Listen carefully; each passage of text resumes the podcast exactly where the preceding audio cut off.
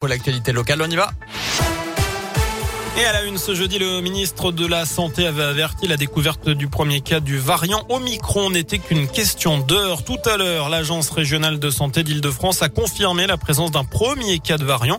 Un homme d'une soixantaine d'années non vacciné testé positif le 25 novembre au retour d'un voyage au Nigeria. Son épouse est aussi positive au Covid, tout comme une troisième personne. Un deuxième cas a par la suite été détecté dans le Haut-Rhin. Il s'agit cette fois d'une femme de retour d'un voyage en Afrique du Sud. Elle avait un schéma vaccinal complet.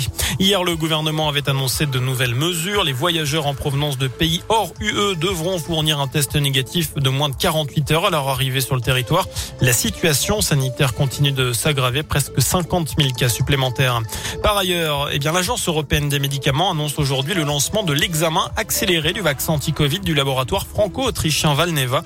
La Commission européenne a conclu un accord allant jusqu'à 60 millions de doses d'ici à 2023. Dans le reste de l'actu, ce drame en début d'après-midi à Clermont, un piéton a trouvé la mort sur le boulevard Clémentel après avoir été percuté par un véhicule. Il traversait la rue lorsqu'il a été fauché. Le boulevard a été coupé à la circulation dans le secteur dans le sens Clermont-Rion. L'incertitude était totale concernant les résultats du premier tour du congrès LR, celui qui doit déboucher sur l'investiture du candidat du parti à la présidentielle. Eh bien, ce sera soit Éric Ciotti qui a recueilli 25,59% des voix, soit Valérie Pécresse qui atteint 25%. Ils ont devancé Michel Barnier qui termine donc troisième avec un peu moins de 24% et Xavier Bertrand seulement quatrième avec 22,36%. Euh, Philippe Juvin n'a lui récolté que 3% des voix. On connaîtra le candidat des Républicains samedi après-midi. Pas très loin de chez nous, en Haute-Loire, ils enquêtaient sur un trafic de drogue. Ils tombent sur des images pédopornographiques. D'après le progrès, un homme a été interpellé lundi dans une affaire qui avait démarré par des perquisitions l'été dernier à Tens.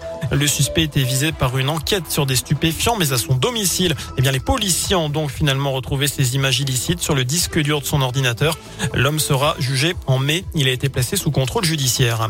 Un élevage de porc à nouveau épinglé par l'association L214. L'enquête a été réalisée entre août et septembre dans l'Aube, un élevage qui fournit la marque Arta. Des bêtes qui sont soignées avec un médicament classé critique par l'OMS. L'association annonce qu'elle porte plainte pour sévices graves, mauvais traitements et tromperie du consommateur. Elle lance aussi une pétition en ligne où elle demande à Erta de s'engager à bannir l'élevage intensif de cochons de sa chaîne d'approvisionnement.